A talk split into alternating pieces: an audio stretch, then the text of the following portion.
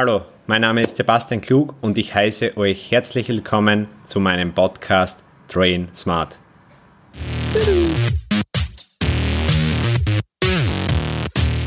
Episode 10 Diätstrategien. Grüß euch. Im heutigen Podcast geht es um verschiedene Diätstrategien bzw. Tools, die was man in seine Diät einbauen kann. Und das wären zum einen einmal Diet Breaks, Minicuts, Refeeds und Cheat Days, beziehungsweise ich werde euch die Vor- und Nachteile auflisten, was ihr machen solltet, beziehungsweise was gar keinen Sinn macht. Und jetzt springen wir direkt ins Thema, und zwar das erste, was wir über das, was wir reden, sind Diet Breaks. Also Diet Breaks ist nichts anderes als eine Diätunterbrechung und das sollte ungefähr drei bis zwei, also drei Tage bis zwei Wochen lang sein. Ähm, das Ganze hat den Vorteil, dass man durch so eine Diätpause eben ähm, in der man sich nicht im Kaloriendefizit befindet, wird der Energietank, indem man seine Kohlenhydrate-Speicher in der Muskulatur, in der Leber wieder füllt und dadurch langfristig bzw. mehr Muskulatur erhaltet und dadurch eben ja, nicht so schnell Gefahr läuft, Muskeln abzubauen. Ähm, ein weiterer Vorteil ist, dass wenn man so eine Diätpause macht, die länger als zwei Tage dauert. Alles darunter würde ich eigentlich schon wieder in Refeed einstufen, weil das ist eigentlich nichts anderes, aber dazu später mehr. Ähm, alles darüber hat noch einen Vorteil und zwar das Hormon Leptin im Körper, Leptin, so spricht man es eigentlich aus, ähm, steigt wieder und dadurch reduziert sich unser Hungergefühl.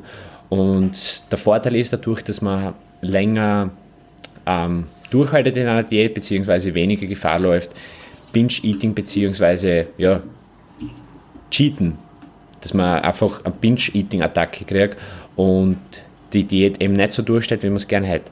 Und deswegen sollte man zu Beginn immer, wenn man eine längere Diät plant, beziehungsweise auf einen längeren Zeitraum plant, immer vorher Diät, Diet Breaks ähm, einplanen. Der Grund ist einfach, das ist zusätzlich Zeit, der was man zu Beginn beziehungsweise das, was man gegen Ende nicht missen sollte. Und wichtig ist, wenn man sagt, man macht jetzt 20 Wochen Diät, man plant zwei Wochen Tight Breaks ein, dass man vielleicht noch 22 Wochen Diät macht, weil man sich in der Zeit eben nicht im Kaloriendefizit befindet. Was sehr interessant ist, wenn man sich in einem Diet Break befindet, kann es zu, zu Beginn von so einem Diet Break sein, dass man weiter an Gewicht verliert, obwohl man eigentlich nicht mehr im Defizit ist.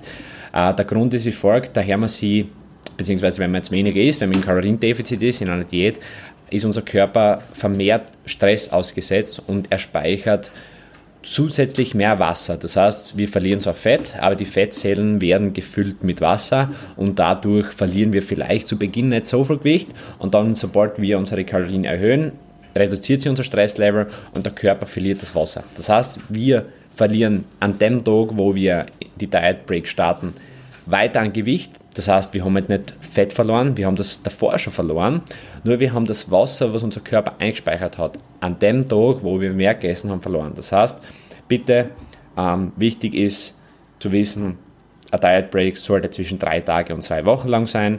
Ähm, ihr solltet mehr Zeit einplanen, ganz klar, die Zeit sollte euch auf keinen Fall abgehen und in der Zeit auf keinen Fall im Kaloriendefizit befinden, beziehungsweise plus minus null Kalorien sollte das Ganze ausschauen. Der zweite Punkt, was wir ansprechen, sind Minicuts. Minicuts ist nichts anderes als eine kurze Diät, wo das Ziel ist, so viel Fett wie möglich zu verlieren und ähm, so wenig wie möglich, beziehungsweise in der Regel sollte man da gar keine Muskelmasse verlieren. So ein Minicut sollte ungefähr zwischen zwei und fünf Wochen lang sein, beziehungsweise kann zwischen zwei und fünf Wochen lang sein. Es kann auch ein bisschen länger sein, je nachdem, wie hoch der Körperfettanteil ist.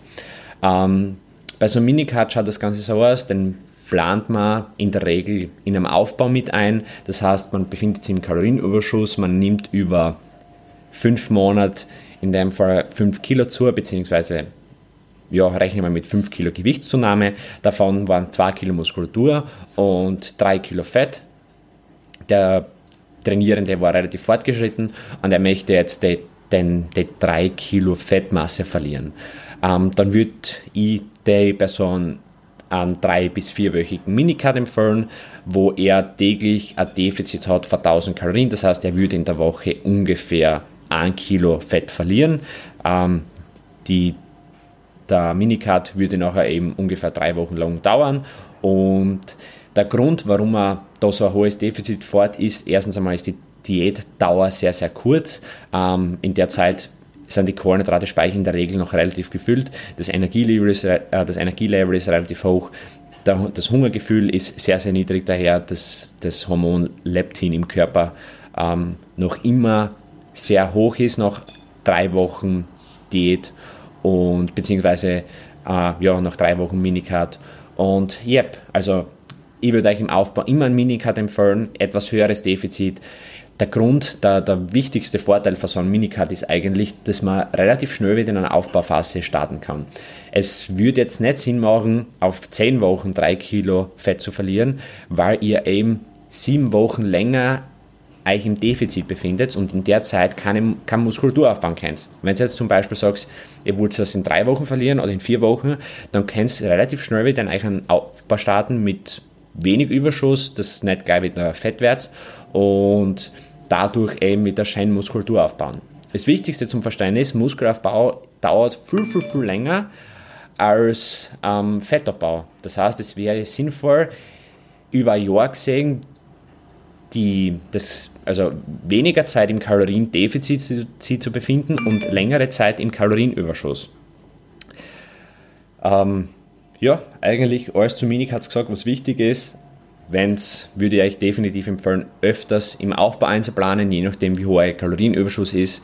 Ähm, dazu haben wir ein anderes Video gemacht, wie der Kalorienüberschuss im Aufbau ausschauen soll, beziehungsweise einen anderen Podcast, könnt ihr euch gerne anhören. Und der nächste Punkt ist, sind Refeeds. Also Refeeds, da gibt es zwei verschiedene Orten von Refeeds, also zum einen einmal in Eintages-Refeed und ein Multitages-Refeed. Also Eintages-Refeed, wie der Name schon sagt, ist, äh, man, findet, man macht einen Tag in der Woche ein Refeed. Uh, Refeed ist nichts anderes, man befindet sich dort nicht im Kalorienüberschuss, beziehungsweise man befindet sich vielleicht im Kalorienüberschuss ein bisschen und auf keinen Fall im Kaloriendefizit. Der Vorteil beim Eintages-Refeed ist, ähm, dass man seine Kohlenhydrate-Speicher wieder auffüllt. Ähm, der Nachteil ist, dass man die Anpassungen vom Hormon Leptin, das was den Hunger regelt, haben wir schon ein paar Mal jetzt gehört in dem Podcast, ähm, hat keinen Einfluss darauf. Da braucht man ungefähr zwei Tages Refeeds beziehungsweise etwas längeren und das ist noch eigentlich wieder Tire Break. Man muss verstehen, dass äh, Refeed nichts anderes ist als ein Diet Break. Man befindet sich nicht im Defizit und man sollte diese Zeit zusätzlich natürlich einkalkulieren in Zeit Diät und vielleicht eine Woche anhängen, wenn man am Ende der Diät sieben Tage Refeed eingeplant hat. Zu Beginn einer Diät macht ein Tages Refeed Sinn und gegen Ende der Diät würde ich zwei Tages Refeeds empfehlen. Der Grund ist, daher man nachher die positiven Auswirkungen auf das Hormon Leptin im Körper hat und dadurch auch der Hunger bzw. das Hungergefühl etwas nach unten geht. Wichtig bei so einem Refeed ist eigentlich, dass man die Kohlenhydrate relativ hoch haltet. Daher man will, dass die Kohlenhydrate-Speicher wieder gefüllt werden und man versucht bei so einem Refeed das Eiweiß ein bisschen zu reduzieren und die Fettzufuhr auf ein Minimum zu reduzieren. Das heißt, wenn man zum Beispiel 80 Kilo schwer ist und in der Diät 180 bis also 160 bis 180 Gramm Eiweiß am Tag isst, würde ich da empfehlen, die Eiweißzufuhr an dem Refeed auf ungefähr 140, 150 Gramm am Tag zu reduzieren. Ähm, die Fettzufuhr, wenn sie regulär auf 50 Gramm ist, auf 25 bis 30 Gramm reduzieren und die Kohlenhydratezufuhr dementsprechend natürlich erhöhen, dass man sich nicht mehr im Kaloriendefizit befindet. Der Grund, warum man an dem Tag nicht so viel Eiweiß braucht, ist, weil man eh nicht im Kaloriendefizit ist. Und der nächste Punkt ist, ähm, die Fettzufuhr einfach deswegen zu reduzieren, weil der Körper aus Fett schneller Fett generieren kann, beziehungsweise die Umwandlung von Nahrungsfett zu Körperfett ist viel einfacher für den Körper als Kohlenhydrate in Fett umzuwandeln. Deswegen, auch wenn es eine Diät ein Diet Break plant bzw. eine Diätpause macht, würde ich euch definitiv empfehlen, die Eiweißzufuhr ein bisschen zu reduzieren, die Fettzufuhr ein bisschen zu reduzieren und die Kohlenhydratezufuhr dementsprechend zu erhöhen. Und der letzte Punkt ist, was wir jetzt noch eingehen werden, und zwar ähm, sind Cheat Days. Cheat Days würde ich euch auf keinen Fall in einer Diät empfehlen, beziehungsweise das hat nirgendwo eigentlich Sinn, beziehungsweise nirgendwo was verloren. Der Grund ist, dass es einfach unkontrolliertes Essen ist. Man kann mit einem Cheater in der Woche den, die komplette Wochen Diät verhauen. Das heißt, wenn man zum Beispiel jetzt über 6 Tage 3000, 3500 Kalorien eingespart hat, das wäre ungefähr ein halber Kilo Fettverlust, würde man am siebten Tag die 3.500 Kalorien zu viel essen, was locker möglich ist an einem Cheat Day, würde man eins zu eins am Ende der Woche gleich viel Körperfett haben, beziehungsweise nichts an Gewicht verloren haben, was heißt, man hat eigentlich in der Woche keinen Diätfortschritt gemacht. Also niemals Refeed beziehungsweise Cheat Days in einer Diät einplanen. Wenn einer zu euch sagt, dadurch kurbelt sich ein Stoffwechsel an, also Stoffwechselanpassungen in einer Diät sind grundsätzlich sehr, sehr, sehr gering. Die einzigsten Anpassungen, was wirklich ähm, signifikant sind, sind, ihr bewegt euch unterbewusst weniger und dadurch verbrennt ihr weniger an Kalorien. Was ihr dadurch oder dagegen machen könnt, ganz easy, kauft euch einen Schrittzähler, messt die Schritte im Aufbau, macht zwei gleiche in einer Diät. Das heißt, wenn Sie im Aufbau 10.000 Schritte am Tag geht, macht es in der Diät gleich so weiter. Wenn Sie im Aufbau 20.000 geht, macht es in der Diät genau 20.000 weiter. Es ist ein mega großer Unterschied, wenn man jetzt im Aufbau 20.000 Schritte macht und in der Diät nur mehr 3.000 Schritte, wird man dadurch natürlich weniger Kalorien verbrennen und seine Kalorienzufuhr noch einmal reduzieren müssen, dass das Ganze natürlich funktioniert. Ähm, ein Punkt, den habe ich vorher vergessen zu erwähnen, und zwar Carb Cycling. Ähm, Carb Cycling ist ähnlich eines Refeeds, also es ist alles ziemlich, ziemlich das Gleiche, nur es hat einfach eine andere Bedeutung, beziehungsweise ein bisschen anderen Hintergedanken. Ähm, beim Carb Cycling ist es so, dass man einfach zum Beispiel drei Tage in der Woche ähm, Medium-Kohlenhydrate fort, zwei Tage hohe Kohlenhydrate und zwei Tage niedrige Kohlenhydrate. Das heißt, die Kalorienzufuhr schwankt von Tag zu Tag, beziehungsweise ist an drei Tagen gleich, an die zwei hohen Tage gleich und die zwei niedrigen Tage gleich. Und am Ende der Wochen sollte man das gleiche Defizit haben. Ist nichts anderes als ein Refeed. Könnt gerne einplanen, beziehungsweise könnt gerne sauer machen, wenn es euch dadurch besser geht.